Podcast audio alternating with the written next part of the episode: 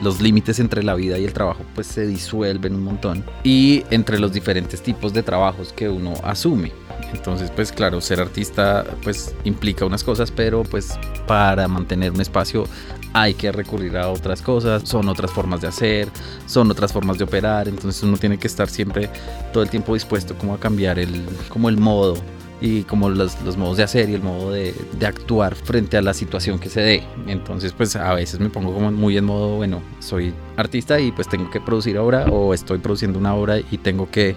concentrarme en esto y dejo unas de lado, pero a veces tengo muchas cosas al tiempo, entonces hay que balancear. El balance es como lo más difícil de conseguir, como un equilibrio entre las cosas. Se habla de, de los espacios independientes y siento que la palabra implica como una independencia, una individualidad, como un ser independiente a un montón de cosas, cuando en verdad es una red. ¿no? Los espacios finalmente funcionamos por una red de personas que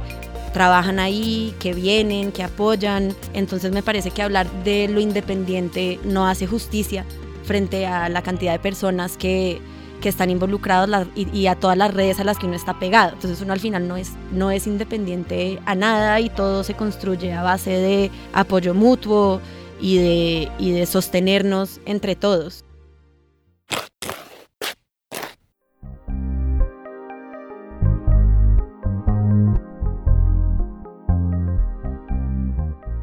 Hola, bienvenidos y bienvenidas al Rayón Podcast. En este capítulo vamos a hablar de las formas de camuflaje en el ecosistema del arte, de los distintos roles del artista o la artista, de las gestoras y los gestores en espacios independientes, de cómo se mantiene a flote los lugares de arte en Colombia, de los quiebres y transformaciones para sobrevivir en el mundo del arte. Estamos con Tatiana Rice, directora de Espacio de ON, y Rafael Díaz, artista y gestor de Más Allá.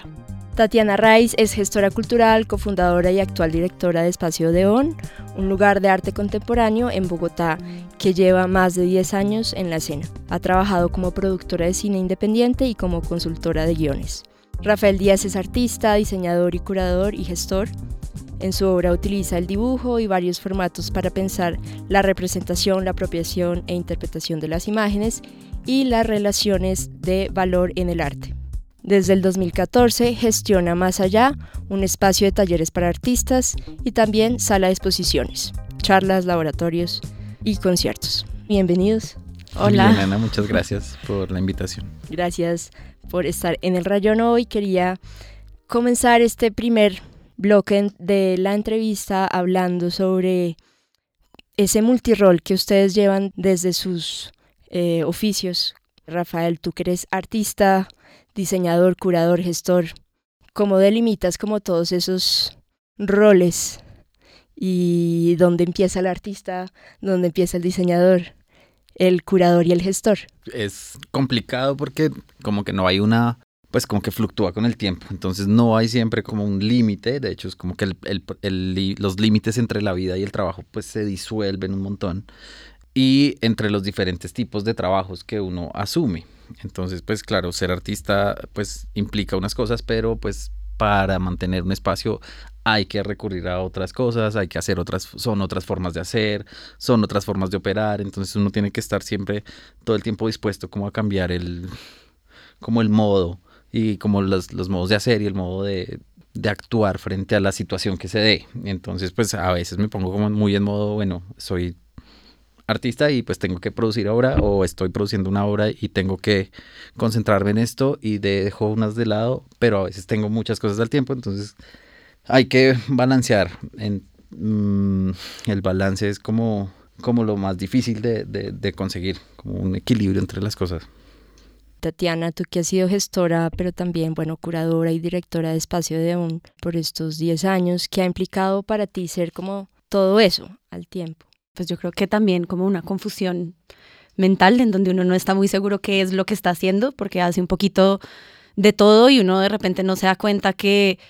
pues de la cantidad de cosas que uno hace desde, ¿no? Como las becas, los presupuestos, pero también como sentar a pensar qué es lo que uno va a hacer, eh, cuidar a las personas con las que uno trabaja, ayudar en los montajes y siento que hay veces, pues lo que decía Rafa del tema del balance y yo creo que también hay un tema ahí de pues como sobreponerse y que uno de, de repente como que está en todo y hace todo y, y se demora un tiempo también en, en, aprender a soltar o en aprender a decir como, bueno, pues yo esto no lo tengo que hacer porque de pronto lo podría hacer otra persona o porque ya estoy cansada, pero creo que sí hay un... Hay unas ganas también de seguir haciendo porque uno siente que si no lo hace uno, pues quién lo va a hacer, ¿no? Son como unas estructuras muy frágiles en donde de pronto en el caso de Odeon, las estructuras del equipo del trabajo no necesariamente son las que deberían ser, teniendo en cuenta como el tamaño del espacio y del programa y demás. Entonces, uno y también cuando todo el equipo de trabajo termina asumiendo una cantidad de roles más allá del rol al que se contrató que dice que hace. Incluso como que es más allá de esos roles que uno dice como artista, gestor, curador, productor, pero luego también hay un montón de otras cosas que se hacen que, que hacen parte del trabajo de uno y que no tienen ese nombre o ese cargo. Ok, ¿y cuál fue como la motivación inicial para empezar como estos proyectos de gestión? O sea, ¿cómo, cómo ustedes llegan también a, a estos proyectos de gestión, digamos, desde tú como historiadora del arte o tú como artista, ¿cómo deciden meterse de lleno, ok, hay que hacer gestión? En tu caso, Rafael. Pues es más como por, por pura, yo creo que es la misma precariedad del medio lo que, lo que me llevó a mí por lo menos a, esto. Y es cuando, cuando uno se gradúa de estudiar arte, pues no encuentra realmente mucho que hacer. O es decir, hay mucho que hacer y uno pues está lleno de una energía y pero se encuentra con que hay muy pocas galerías, hay muy poco mercado, sobre todo pues hace 12 años eh, no era pues no teníamos como el ecosistema que ahorita tenemos y eso pues lo lleva a uno a ponerse en otras situaciones, como bueno, pues entonces voy a armar un espacio pues que no encontrábamos quien mostrara las cosas que hacíamos, pues sí, entonces pues armamos nuestro propio espacio y eso pues lo lleva a uno a aprender otras cosas, como aprender de pues de la curaduría o aprender de gestión, que no es algo que como que desde un principio yo estuviera interesado, sino que fue como algo que más bien se pues tuve que aprender como a la fuerza, como pues como sobre la marcha, como bueno, listo, entonces ahora vamos a aplicar una convocatoria, a aprender a no sé, hacer un montaje, un presupuesto, un el registro de las cosas. Entonces, como que es una cosa la lleva, a la otra y uno termina como después acarreando un montón de cosas y ni se da cuenta ya años después es que mira para atrás y dice, bueno, hicimos todo esto como de la nada prácticamente. Y en tu caso, Tatiana, ¿cómo llegas a la gestión de este espacio? Pues que mi caso fue un poco diferente porque, mm, pues digamos, el edificio de Odeón ese edificio lo compró mi familia en el 2010 y un año después yo me estaba graduando de la universidad, yo estudié en Estados Unidos, yo me fui de Colombia en el 99 a los 10 años, me estaba devolviendo y mi papá me dijo como pues hay este proyecto, si quieres hacer algo acá, pues mira, a ver qué podríamos llegar a montar. Y yo tenía que como 21, 22 y dije muy ingenuamente creo como, sí, de una, rico, chévere, miremos a ver qué pasa. Y pues ahí como que empezamos a armar el equipo, a, asociarme con personas que pues vivieran en Colombia y supieran un poquito más de lo que estaba pasando, eh, que pues esa es María Fernanda Currea y Juliana Steiner. Y mm, pues yo creo que también fue una aproximación como súper intuitiva de pensar, digamos en el caso de Odeon, nosotros arrancamos con una feria de arte porque nos dio la impresión en ese momento que pues si bien estaba Artbo, había un vacío enorme en cuanto a mostrar otro tipo de propuestas que no se enmarcaran dentro de lo que es tradicionalmente una galería comercial, que tuviera como una constitución ante la Cámara de Comercio, tuviera unos años de trayectoria, sino que pudieran participar otro tipo de proyectos, digamos, más, más emergentes, más experimentales y con esa intuición pues creamos la feria y después dijimos, bueno, no puedes quedarse solo en una feria porque es un espacio, digamos, demasiado grande, demasiado importante, tiene mucho potencial, entonces arranquemos creando un programa expositivo y sí, yo creo que todo ha sido un poquito así intuitivo, muy guiado también por las personas que hacen parte del equipo de trabajo en el momento que se va definiendo los enfoques, que se va encontrando también la manera de, de encontrar la financiación de los proyectos, ¿no? Como qué significa transicionar de hacer una feria a empezar a recibir apoyos públicos y como a partir de ahí todo todo va cambiando, pero creo que uno, pues no sé si me hubieran preguntado a los 22 años como, ¿ves que Odeón va a seguir 12 años después? Probablemente hubiera dicho como, no, pero no sé, también ya una vez uno arranca le empieza a coger mucho cariño, mucha emoción por lo que hace y muchas ganas de, de seguir haciendo y de seguir creando y de seguir siendo parte. Veo que ninguno de los dos quería ser de entrada gestor, pero en tu caso, Rafael, ¿cómo se hace ahora siendo gestor, diseñador, curador y combinando todas estas cosas al tiempo? ¿Cómo, cómo logras también sacar ese espacio para crear obra? Mm, yo creo que es, se van retroalimentando, como que sí, como que es una cosa, ahorita pues digamos me gustó eso que dijo Tatiana como de la inocencia, como que uno empieza como haciéndolo muy intuitivamente y muy inocentemente sin, sin reparar en las consecuencias o en lo que puede eso como desembocar. Y en que en el caso, pues digamos, mi obra es generalmente muy, muy, pues como la escala no es muy grande, entonces yo como que yo empecé más allá, de hecho, porque yo tenía un taller muy chiquito, muy, muy pequeño, era como, era un escritorio y me mudé a un espacio nuevo donde tenía un espacio muy grande y yo no sabía qué hacer ahí. Lo que hice fue como invitar a otra gente a que, a que trabajara en ese espacio y a que hiciera cosas y proyectos en ese lugar que era muy ya muy grande para mí. Entonces como que sí, una cosa siempre, siempre estaba alimentando la otra eh, y me ha hecho pensar mucho pues digamos que yo he aprendido mucho y siempre aprendo mucho trabajando con artistas. Es como como que uno aprende un montón de cosas, aprende un montón de mañas, les ve un montón de modos de hacer, como que los modos de hacer de los artistas a mí me, pues me fascinan, siempre me sorprenden, a veces como que me confundo y no entiendo y como que me, como que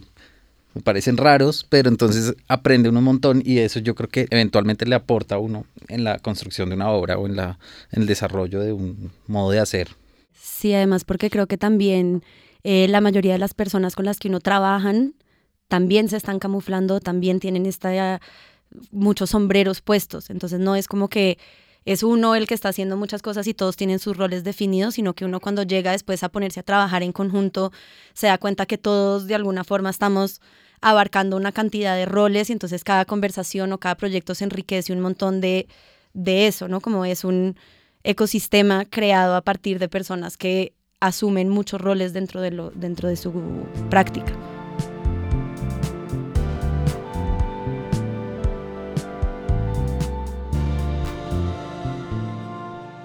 Bueno, Tatiana, tú hablas como de este ecosistema del arte donde todos se están retroalimentando y, y creando un universo pues que es, es muy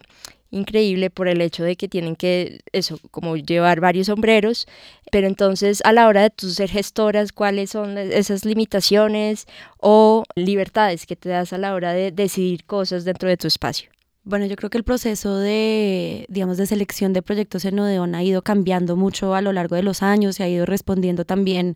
al interés o al programa que ha sido desarrollado por cada una de las curadoras, porque digamos, por mucho tiempo, ahorita está funcionando un poco distinto, pero por mucho tiempo el programa de Odeon era como por invitación, ¿no? Entonces era Teníamos siempre una curadora en el equipo, que han sido María Fernanda Currea, Jimena Gama, Alejandra Sarria, y ellas un poco pensaban en un tema, invitaban a los artistas y a partir de ahí se arrancaba la gestión, ¿no? Como nosotros invitar, los artistas respondían y entre los dos como empezar a desarrollar un, pues una estrategia para recaudar fondos, para poder financiar el proyecto. Ahorita está un poco distinto porque digamos que pausamos ese programa expositivo constante, digamos que estamos en un momento haciendo seis exposiciones en el año.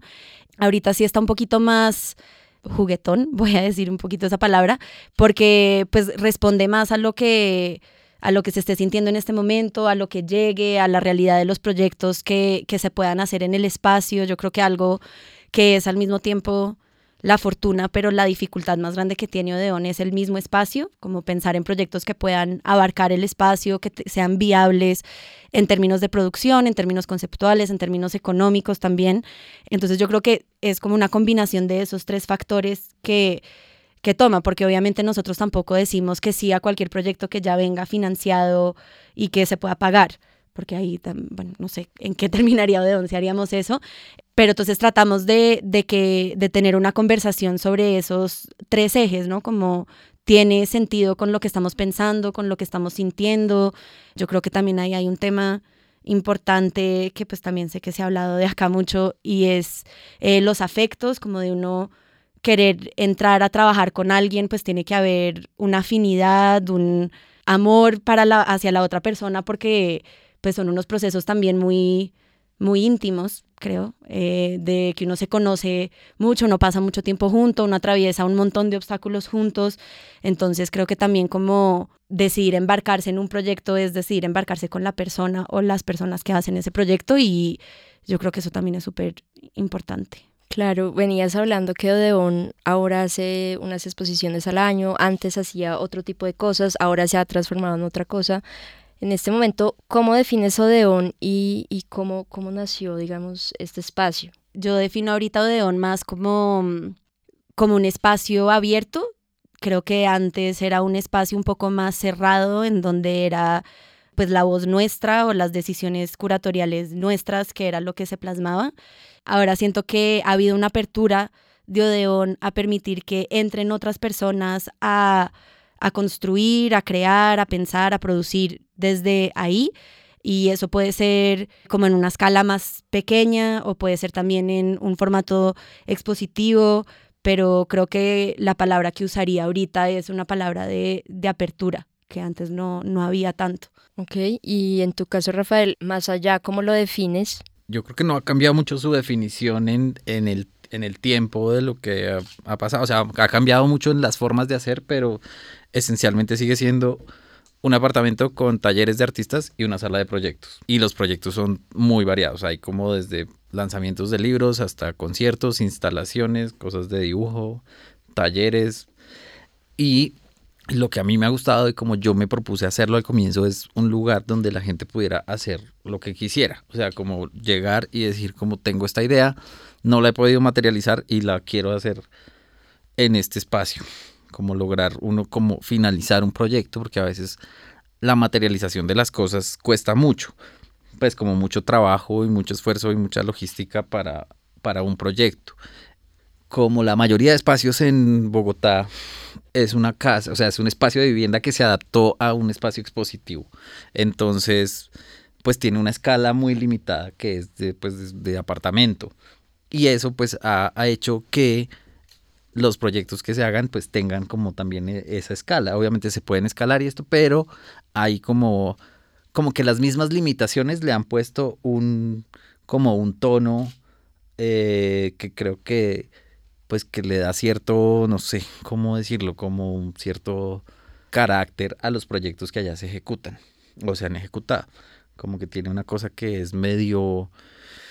íntima. Es íntimo, pero también es como medio hechizo, pero también se, se hace siempre muy bien y, y, al mismo tiempo pues es toda una producción y es todo el trabajo de, de, un artista que uno tiene que estar como respetándolo todo el tiempo y como estar pendiente y estar como como jugando con un montón de cosas todo el tiempo para que para que las cosas salgan lo mejor lo mejor que, se pueden para los artistas y pues para nosotros porque nosotros como más allá nos importa que la gente como que salga bien de ahí me gustó terminar este proyecto como terminar este proyecto en este espacio y ahora se ve así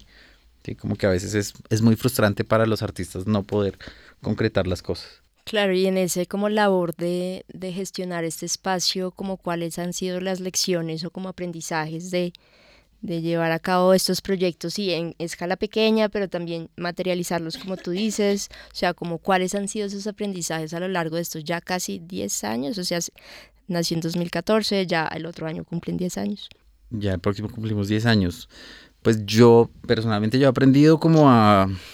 a escalarme, como a, a, saber dónde estoy parado y qué estoy haciendo y desde ahí actuar. Porque sí, a veces uno es como, como que no, no dimensiona lo que está queriendo hacer, no dimensiona lo que está haciendo. Y eso pasa mucho a los artistas y a los artistas en todas las, no sé, como, no solo a los artistas jóvenes, sino a los artistas que creen que están haciendo una cosa como muy grande y terminan como haciendo algo muy pequeño, como creen que hacen algo muy importante y realmente pues si uno se, se, escala y se posiciona, pues no están, importante o al revés, o crees que estás haciendo algo como muy sutil y puede ser un gesto muy poderoso. Entonces como escalarse y posicionarse y posicionar sus formas de hacer, creo que esa es la lección, como siempre parar y decir como, mm, ¿qué está haciendo? Eh, ha sido la, pues que todo el tiempo yo soy como, ¿qué estoy haciendo? ¿Qué es esto? como ¿A dónde va esto? Y pues eso eh, funciona, como que he aprendido como a parar y a, a ver, a ver qué, qué, está pasando, qué estoy haciendo, dónde, desde dónde lo estoy haciendo. Bueno, Tatiana, ¿cómo se hace autogestión desde el lugar donde tú estás, desde Odeón? Ahorita hemos estado hablando mucho de autogestión en, en Odeón. Eh, para nosotros y pues también de nuevo es la fortuna de contar con el espacio que tenemos porque la figura de autogestión para nosotras es un poco distinta porque nosotros en este momento y pues desde siempre realmente nos, nos hemos financiado alquilando el edificio para eventos privados. Eh, entonces, en el, a hoy que llevamos un rato largo sin ganarnos, eh, digamos, las becas de programa que nos ganábamos antes, lo que está financiando el, programa o el proyecto es eso. Entonces, vendemos café, vendemos cerveza, vendemos unas tortas, hacemos fiestas, tenemos una tiendita, ¿no? Ahí nosotros, Odeón es un rompecabezas de financiación que pues siempre vamos jugando ahí con lo que tengamos a la mano, pero creo que ahorita lo que nos ha permitido, pues como la realidad de, de, entender que nosotros podemos financiar nuestros propios proyectos desde el mismo edificio. Entonces, pues claro, ahorita hoy en día hay más eventos, no sé, matrimonios o de lanzamientos de marca que exposiciones, pero lo que eso nos puede implicar es que, no sé, para el próximo año podamos nosotros financiar una exposición de gran escala que no requiere aplicar a becas o que no, no requiere buscar patrocinios o no requiere, digamos, entrar en unos discursos a los que uno siempre tiene que entrar cuando uno está buscando gestionar recursos, ¿no? O sea, que le estés proponiendo un proyecto al Estado a través de una beca a un coleccionista a través de, pues, como el mecenazgo, la compra de una obra o una empresa con patrocinio, pues siempre estás vendiendo un discurso. Eh, entonces creo que, el, que la autogestión o lo que estamos pensando ahorita como autogestión también está muy relacionado con, con la autonomía. ¿Y cuáles han sido esas lecciones, como ahorita venía diciendo, pues, Rafael, de saber dónde uno está parado en tu caso? ¿Cuál ha sido esa lección, aprendizaje en todos estos años de gestionar este lugar? Eh, muchos pero lo resumiría de pronto en dos. Uno ha sido cuidar, aprender a cuidar, aprender a que uno hay veces tiene una idea de cómo deberían ser las cosas o de lo que uno quisiera hacer, pero pues la realidad es que siempre se trabaja con muchas personas, siempre hay un montón de, de personas involucradas en todos los procesos, ya sea desde la creación, la curaduría, la producción y, y sí, creo que es algo que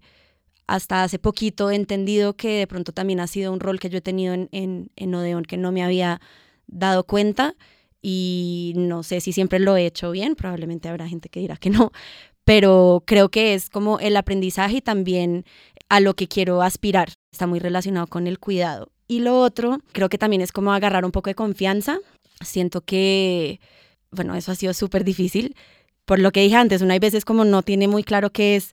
lo que está haciendo y son un montón de, de años ahí, mucha expectativa también. Siento que Odeón en un momento, por lo que está diciendo Rafa, de ese vacío que había de ciertos espacios, Odeón tomó un rol súper institucional, como de tener un programa, casi como un museo. Y yo creo que muchas veces seguíamos haciendo lo que estamos haciendo por la expectativa, porque pues es lo que tiene que ser y creo que también uno en un momento echarse para atrás y, y replantearse y darse el lugar de, de pues sí, como de, de, pensar o de de pronto hacer algo que no necesariamente va con la expectativa que tienen las personas, pero que resuena con uno, me parece eso también un aprendizaje que no sé si viene con la experiencia o con la edad, que uno ya dice como, ah, voy a hacerlo, pero creo que sí hay algo de, de encontrar el lugar de uno en, lo, en ese como ecosistema, en ese multirol, es como encontrar su lugar. Dentro del rompecabezas de la financiación, ¿cuáles son las fuentes de ingreso para mantener vivo el espacio de más allá? La principal fuente es, eh, son los talleres. son los talleres de artistas. Tenemos ahorita cuatro talleres de artistas que se alquilan y entonces pues yo he tratado de mantenerlos al, como al precio más bajito que pueda para que pues la gente pueda tomar los talleres y estos talleres pues son los que han mantenido como el espacio. Nosotros tuvimos un pues como una crisis en la pandemia, creo que todo el mundo pero pues muchos de nosotros, muchos de los artistas, y esto creo que vale la pena mencionarlo, pues tienen otros trabajos, como hablando del camuflaje, uno tiene que hacer otras cosas para hacer arte. Muchos de los artistas que teníamos talleres en más allá, al momento de la pandemia, perdimos los empleos. Y fue la primera vez que en ocho años aplicamos a una beca o a un subsidio o a lo que fuera. Entonces ahora, pues digamos que con esas dos nos ganamos dos becas en el 2021 y han sido como pues el trabajo de los artistas que van y alquilan el taller y, el, y esas dos becas que nos permiten hacer un producto que fue como el proyecto Buzón, que es lo que más o menos ahorita nos, nos mantiene pues como financiados y lo otro ha sido pues trabajo como trabajar en otras cosas para pagarse uno pues su producción que es algo que siento que hacen muchos artistas que los artistas muchas veces trabajan dos tres turnos y estudian para poder pagar una producción y lo hacen de forma generalmente muy, pues como si fuera un placer, como, como trabajando dos veces para poder trabajar más. Y es algo pues que es, es curioso como en la forma de producir y en la forma de producir, no sé si sea solo acá. ¿Cómo funciona el proyecto Uson? El proyecto Uson es un proyecto, es básicamente una suscripción de arte por correspondencia. Entonces tú haces un solo pago al año y cada mes te llega una obra, una serigrafía, o sea, una edición limitada de un artista diferente. Entonces la, la, idea es que tú te suscribes, haces un pago y mensualmente cada mes te llega una serigrafía de un artista diferente. Un artista, pues nosotros procuramos curar mucho y hacer muy bien la curaduría y la selección de los artistas con los que trabajamos. Es como que es un proyecto muy bonito, como que nos ha funcionado. Hay artistas muy chéveres en la colección y ya llevamos 12 ediciones yo quería preguntarles un poco como cuál es esa cosa que realmente los hace, les da esa identidad a ustedes como eh, gestores de estos dos espacios independientes, cuál es esa gran diferencia entre más allá hay una galería o más allá hay un museo o de un museo, qué es lo que les da la identidad. Em, pues creo que frente a una galería digamos que creo que hay, en, por lo menos en el lado de, de Odeón, hay una diferencia grande en cuanto a pues a la venta de obra, ¿no? Como que Odeón pues no, no es un espacio comercial, de vez en cuando ocurrió, un par de veces ocurrió que vendimos obra, pero era como para financiar el mismo proyecto, digamos que nunca se tuvo en cuenta si algo puede venderse o no para exhibirlo. Eh, tampoco representamos artistas, y como que es un lugar un poquito más gris en ese sentido. Y creo que hay algo también que caracteriza un poco a los espacios independientes, que a mí siempre me queda la duda si Odeón al final sí es o no. Y es un poquito como esta disposición a, a jugar o a experimentar o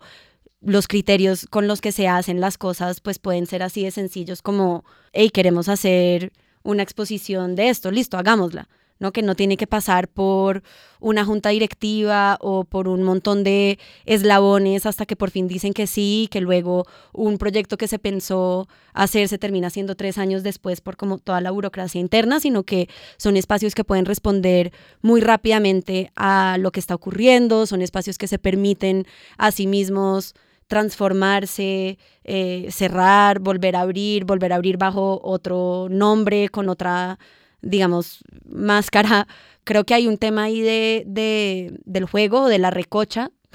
que también me parece como importante, ¿no? Que es desde, que es, puede ser el lugar desde donde se enuncian las cosas.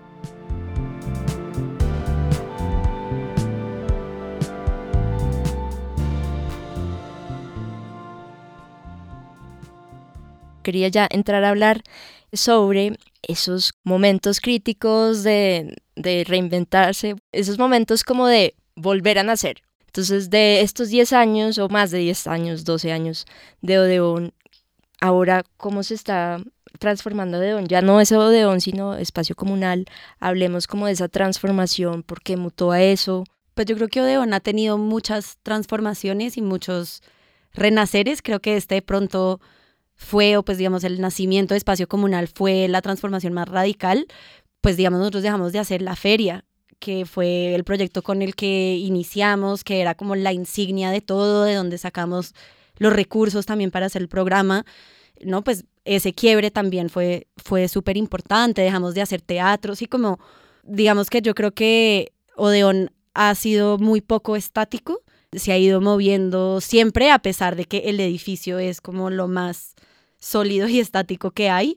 Creo que la intención, por lo menos de lo que hay adentro, ha ido cambiando. Y me parece importante también recalcar que pues en Odeón digamos que siempre ha habido un equipo de trabajo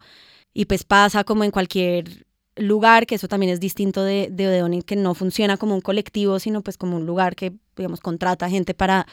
para estar y pues cada vez que había, que se iba alguien del equipo y llegaba alguien nuevo, había un renacer, ¿no? Había una transformación, había una forma de pensar distinto, había una forma de trabajar distinto, de relacionarnos con los artistas distintos, de entender nuestro rol distinto. Entonces creo que cada, cada persona que ha sido parte del equipo de Odeón eh, ha marcado, digamos, como más allá del tema, ha marcado como la personalidad de, de Odeón durante ese tiempo. Em, ahorita, pues digamos, sigue existiendo Espacio Odeón, pero el proyecto en donde estamos enfocando nuestro, nuestro programa ahorita es en espacio comunal, que es, convertimos uno de los espacios de Odeón, el sótano blanco, en un espacio para, para el encuentro, para pensar en colectivo, para generar unas dinámicas de, de creación y de encuentro dentro de las prácticas artísticas distintas. Eh, es un espacio que permite también como mucha autonomía por parte de los distintos colectivos que hacen parte de, de Espacio Comunal, que son pues varias organizaciones y artistas con las que nos juntamos hace dos años para pensar el proyecto y que digamos proponen el mismo programa que, que ahí ocurre y está pensado también un poco como para dar un descanso del afán de, de producir y de estar siempre como en, esa, eh, en ese círculo de montar, exhibición, desmontar, volver a montar, volver, sí, como darse un respiro y, y generar procesos que duran más tiempo, que no responden a unos ritmos de, de becas, sino que pueden ocurrir que no hay resultados esperados tampoco, sino que simplemente pues nos estamos viendo ahí cada tanto para bailar, para comer, para cocinar, para construir, para leer. Y esa transformación no implica que no se vayan a hacer más exposiciones en Odeón. Digamos que justamente la idea es que puedan coexistir las dos cosas, pero pues también hay que ser un poco coherente con la realidad de las personas que trabajan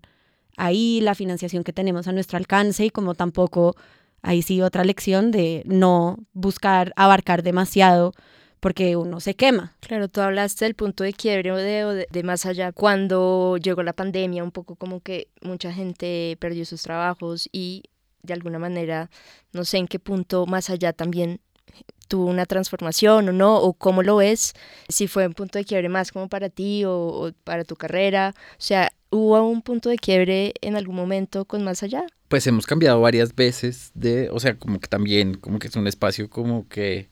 Claro, nueve años han sido muchos cambios. Hemos llegado de, no sé, de hacer, pues digamos, la primera exposición fue un amigo que le dije, oiga, haga una exposición ahí. Em, y ya, como que se le ocurrió y puso ahí sus dibujos y listo. Y llegamos a un punto donde ya había más gente trabajando en el espacio y llegamos a hacer tres exposiciones al año o 14, 13 y lanzamientos y cosas. Entonces pues ya era como muy abrumador. Y la gente, digamos que eso ha sido muy afortunado como en el espacio. Eh, los, estos años he estado yo, pero ha habido siempre gente como que llega, se acerca, colabora, eh, realmente como muy desinteresadamente, muy como quiero hacer esto, quiero hacer pasar esto. Y pues hemos hecho un montón de cosas como con un montón de personas, que son muchas personas como, como para mencionarlas, pero como que ha, sido como, no ha sido como un esfuerzo mm, individual, sino que siempre han sido como esfuerzos colectivos. Y pues uno lo piensa también, cualquier exposición, pues no sé, como que hay un montón de gente detrás de lo que, pues uno ve un cuadro colgado y hay todo un proceso detrás de lo que pasó. Pero sí ha sido, digamos, muy importante, es como el agotamiento, es como el cansancio, es como, bueno, ya no puedo más, entonces este año hagamos dos exposiciones, tres exposiciones nada más. O a veces sí podemos hacer más y buscamos un hueco para alguien que llegó de viaje con un proyecto y está chévere, entonces lo hacemos. Entonces como que sí ha sido como, como que el espacio vive moviéndose, sí, como que vive transformándose todo el tiempo y es muy bonito porque lo hace pues la gente, como pues las personas que se acercan y dicen vamos a hacer esto o me gustaría hacer esto ahí y pues simplemente es como la disposición de uno como decir bueno listo hagámoslo puedo no puedo de nuevo posicionarse escalarse decir como eh, podemos hacerlo vale la pena como que estoy cansado pero bueno hagamos esto que pase sí como todos esos procesos más colectivos que de alguna manera también se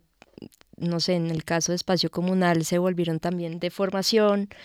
eh, como tú diferencias como ese, digamos, ese lugar, cómo se gestiona un lugar de, de, de formación más colectivo, que es con más gente, que implica también como otro tipo de dinámicas. Trae sus propios retos, pero yo creo que ha sido un,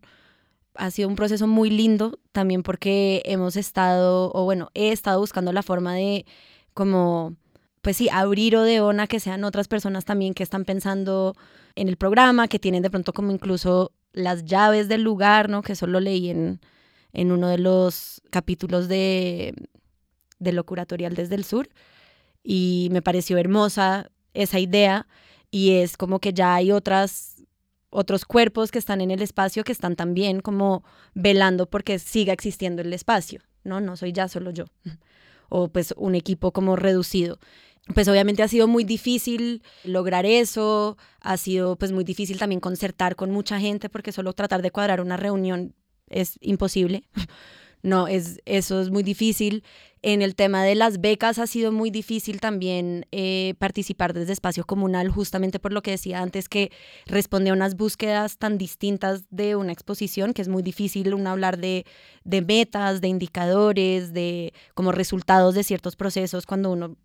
realmente no tiene ni idea de lo que va a pasar más allá de que hay una franja de horario. Entonces, en ese sentido ha sido, ha sido diferente o ha sido más difícil acceder a, a, las becas que tradicionalmente aplicábamos, que eran, pues, digamos, las de artes plásticas. Entonces nos toca como replantearnos y ver si uno empieza a buscar como otro tipo de, de, de recursos. Pues creo que también hace que el proceso de trabajo, todo, ahorita justo estamos hablando que estamos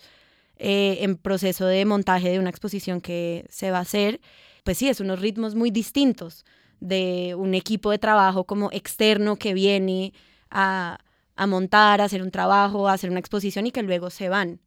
Y algo que ha sido muy lindo de Espacio Comunal es que llevamos ya dos años con los mismos grupos trabajando y que son las mismas personas que están siempre ahí. Entonces eso creo que también ha sido una forma muy distinta de, de construir desde lo colectivo, porque ya son como, bueno, me repito, pero son como personas que están ahí velando también por el espacio desde sus propios lugares, no como un grupo invitando a gente que viene, trabaja, que igual aportan un montón, pero pues yo siento que uno siempre que se acaba una exposición como entrega algo de uno. Entonces, si uno está haciendo tres exposiciones al año, termina al final de año como, ¿dónde quedé? Ya di todo y pues es lindo como pensar en, en, en, gestionar desde otros lugares y desde otros ritmos que no impliquen eso, que no impliquen el desgaste de quienes están ahí, digamos, gestionando, creando los procesos.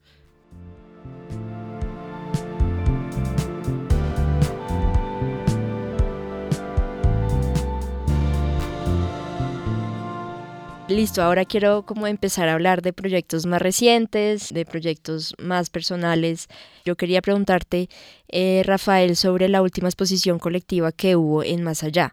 Instrucciones para un acontecimiento impreciso, que me hablaras de los artistas, cuál era la temática de la exposición, todo eso. Sí, eh, instrucciones para un acontecimiento impreciso fue una exposición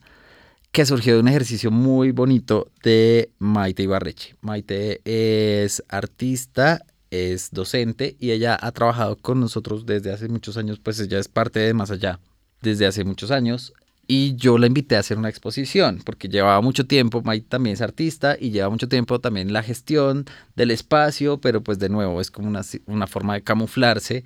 Y yo le dije como, oye, haz una exposición, pues ya es hora como de que como que tú también puedas usar este espacio como para poder hacer una exposición.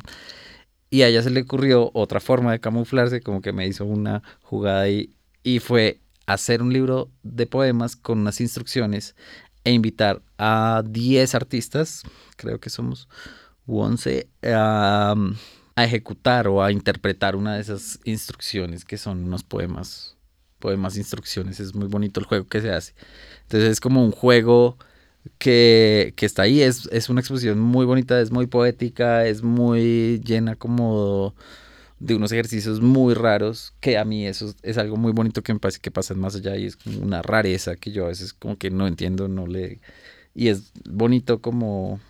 como de, de asumir como no entiendo y no sé qué está pasando por la cabeza de esta otra persona, que es todo el tiempo en más allá ha pasado eso, como de no sé qué está pasando, pero pues estoy dispuesto a, a ver, a escuchar, a ver, a entender. Recientemente te invitaron para la Cámara de Comercio de Bogotá para hacer la curaduría de la exposición Presagios de un futuro imperfecto, el pasado no existirá. Cuéntame un poco más en qué consistió bueno, ese proyecto, si, cómo desencadenó llegar allá, o sea. Ese es un proyecto que es como, eh, es, es hijo y es consecuencia de haber llevado más allá. Como que no, no, yo no me considero un curador, como que lo he hecho por, pues, por, como por default, como porque sí he hecho el ejercicio y como que pues como que las circunstancias me han llevado a hacerlo, pero no me considero como un curador de oficio y me invitaron a, a, la Cámara de Comercio. Y yo decidí hacerlo con artistas y proyectos que se hayan mostrado o vamos a mostrar más allá. Sí, o como artistas que hayan tenido proyectos que tengan que ver con el espacio. Porque me pareció una gran oportunidad como para mostrar lo que se está pensando y digamos que desde el comienzo ha sido como un problema darle un tono al espacio, como que yo no quise decir como este es un espacio de pintura, este es un espacio de, no sé, arte relacional o etcétera, lo que sea. Sino que pues hemos visto como que yo dije, bueno, vamos a ver qué es lo que está pasando y ahí le vamos a dar un, como un tono y siento que esta exposición como que puede resumir un poco lo que hemos estado pensando los artistas que están trabajando ahí en los últimos años. Entonces es una exposición que gira a través de la idea de la representación del futuro o la representación del presente, que es algo como que, que se va pues como que desarrollando en, todo, en toda la exposición, que es como es bien difusa la idea de presente y de futuro y de pasado, pues de los tiempos a medida que pasa el tiempo. ¿Cómo te sentiste siendo un curador, digamos, de esta gran institución, bueno, como Arbo, Cámara de Comercio, o sea, como fuera de tu espacio, de más allá,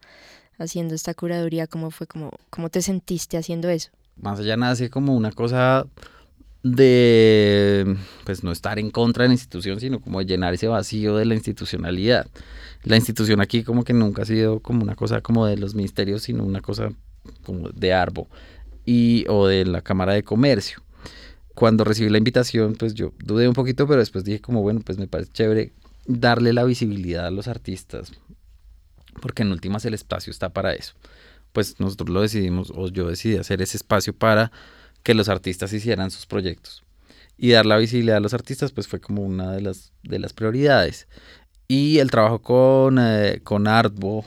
pues ha sido realmente muy bueno como que pues como que nos articulamos bien, escuchan, escuchan los requerimientos técnicos, escuchan los requerimientos como también teóricos, están muy dispuestos como a, como a entender. Entonces esta exposición me pareció como un gran ejercicio, funcionó súper bien. Quiero hablar de un proyecto chévere que, bueno, acaban de publicar el libro sobre 10 años de Odeón, entonces quería, pues nada, que me contaras un poco de, de, no solamente del libro, sino como que implicó como hacer un recuento de, de esos 10 años para ti, para tu equipo y bueno. Ha sido un proceso muy nostálgico, creo que me pongo a llorar cada vez que hago algo del libro. Eh, fue, nosotros decidimos hacer el libro en el, como justo después de la pandemia, dijimos como está pasando un montón de cosas acá, ya sabíamos más o menos para ese entonces que íbamos a frenar un poco el programa de exposiciones y decidimos, hagamos un libro para pues contar un poco lo que hemos hecho. Ahí tuvimos unos encuentros con gran parte de las personas que han hecho parte del equipo de, de Odeón eh, con una, en unas reuniones eternas de Zoom, como pensando qué podría llegar a ser este libro, a quién invitamos, quién debe escribir, si invitamos a un curador a escribir la historia de Odeón. Y finalmente decidimos irnos por la opción muy sencilla de hacer un libro de entrevistas en donde los mismos agentes que han hecho parte del programa y que han construido el programa de alguna forma tuvieran la oportunidad de hablar sobre sus experiencias, sus anécdotas, como queríamos algo que fuera muy pues contado desde las mismas personas que construyeron Odeón. Y bueno, al final son nueve conversaciones. Cada una es un capítulo sobre alguna de las etapas de Odeón, ya sea como lugar de producción de obras de teatro, de producción de exposiciones, sobre la feria se habla, sobre los proyectos comunitarios, sobre la gestión, sobre Odeón como edificio de patrimonio y tratamos de buscar siempre, las conversaciones siempre las moderaba alguien del equipo de, de Odeón y bueno, después transcribirlas, editarlas, hacer como todo un listado de referencias de a qué, de qué están hablando cuando están hablando de una exposición y al final hay una pequeña como archivo de todas las actividades que se han hecho en Odeón desde el 2011 que abrimos y hacer eso fue también una experiencia muy loca porque nos dimos cuenta que tenemos pésimo archivo eh, y no estaban bien guardadas los nombres de las actividades. Tocó meterse a Facebook, eventos de Facebook, a cajones donde teníamos como programaciones impresas para acordarnos de qué era lo que se había hecho. Pues sí, no sé exactamente cuántas actividades son, creo que son como, no sé, ocho páginas de listado de actividades, nombres de personas, pues sí creo que fue, fue una odisea un poco como entrar a, a esos archivos, acordarnos de todas las caras que ha tenido Deon a lo largo de, de este tiempo y sobre todo la cantidad de personas que han pasado por ahí y han ayudado a, a construir el lugar, como creo que son capas y capas y capas de, de, de personas que, que hicieron que Odeon sea posible y que esté todavía activo hoy. Entonces, también ha sido lindo porque es como seguir en el presente de Odeon, seguir construyendo y seguir pensando en lo que vamos a hacer, mientras que uno está metido hasta el cuello en el pasado. Entonces fue también como un tema de navegación de temporalidades que me pareció súper bonito y, y, pues sí, fueron como dos años de, de trabajo que finalmente Salió a la luz. Salió a la luz. Yo estuve hojeando el libro, me gustó una cita, la voy a leer, eh, no sé qué tal. Bueno, desde el principio nos definimos como un espacio independiente. Decíamos que éramos independientes del mercado, de las instituciones, que estábamos navegando un mar gris entre ser un museo, una galería y un espacio de artistas. Sin embargo, desde hace un tiempo, sobre todo desde el proceso de armar este libro, He pensado que la palabra se queda corta. Somos un espacio interdependiente. Nuestra existencia es absolutamente dependiente del ecosistema que nos sostiene. Entonces, nada, como que hablemos de, de, de eso, ¿qué implicó llegar a esa conclusión? Bueno, pues no, seguramente fue como en el proceso de escritura, pero hablemos de algo del libro que quieras que te remita esta cita, o sea, como... Pues creo que eso, creo que, y pues se habla de, de los espacios independientes y siento que la palabra implica como una independencia, una individualidad, como un ser independiente a un montón de cosas, cuando en verdad, pues lo que venimos hablando todo este tiempo es que son, es una red, ¿no? Los espacios finalmente funcionamos por una red de personas que trabajan ahí, que vienen, que apoyan. Entonces me parece que hablar de, de lo independiente no, como que no le da, no hace justicia frente a la cantidad de personas que, que están involucradas y, y a todas las redes a las que uno está pegado, porque finalmente uno existe gracias a que hay ciertas instituciones que financian los proyectos, uno a universidades que permiten que venga un flujo de gente o con las que uno puede desarrollar un programa, al público, a los mismos artistas. Eh, entonces uno al final no es, no es independiente a nada y todo se construye a base de apoyo mutuo y de, y de sostenernos entre todos. Y creo que hay veces cuando se habla de la independencia como que es un poco como yo contra el mundo y creo que somos nosotros contra, bueno, no sé si contra alguien, pero nosotros, más que yo, me parece.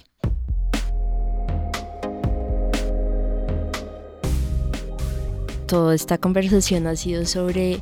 las múltiples formas de camuflaje, pero también del cuidado del otro. O sea, creo que en ese, en esa forma de, camuflarse está como cuidar al otro, también trabajar colectivamente, eh, bueno, y hay mil cosas, parar, respirar, renunciar a proyectos excesivamente grandes, es como, bueno, es como la vida un poco. Entonces, eh, nada, gracias a ustedes por estar en el rayón, fue una bonita noche. Gracias. Gracias a todos por escuchar.